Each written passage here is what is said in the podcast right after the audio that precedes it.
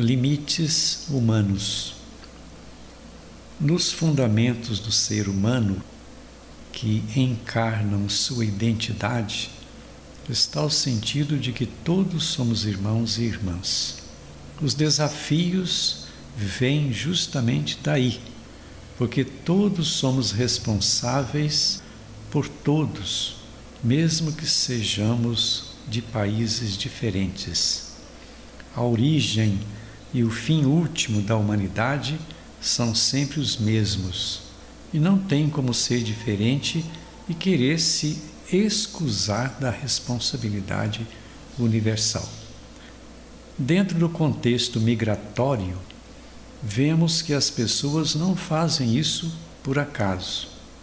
Acontece movidas por extrema necessidade e sempre em busca do necessário para a preservação da vida.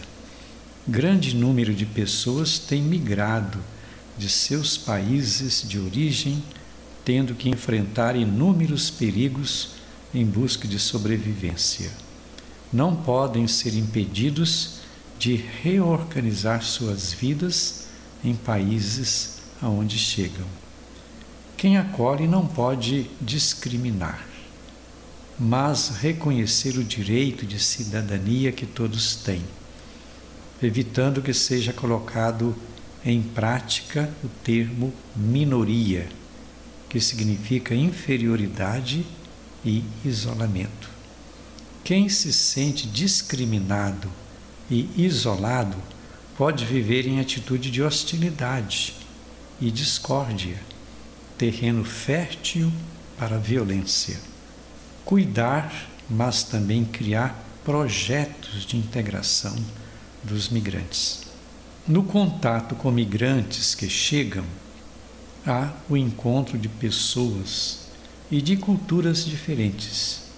Os que chegam não podem ser tratados como sujeitos perigosos e de menos dignidade. São pessoas humanas e trazem consigo experiências diferentes e enriquecedoras.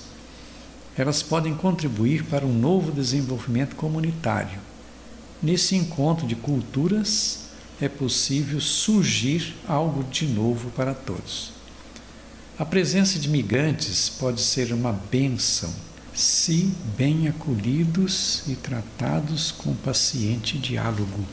Tudo deve contribuir para consolidar direitos humanos que tocam a todos e assim garantir vida digna para todas as pessoas. É consciência de que ou nos salvamos todos, ou não se salva ninguém. A pobreza em um país pode ser fruto de pouca partilha, provocando migrações que afetam o mundo. Na dinâmica internacional, a ajuda dos países ricos aos mais pobres acaba por ajudar o mundo todo, porque evita a avalanche das migrações desumanas e forçadas, mas são atitudes que não permitem privilegiar formas de utilitarismo, de privilégios e de interesses egoístas, senão passam a ser atos de exploração. As ajudas devem acontecer sem a preocupação em esperar recompensa.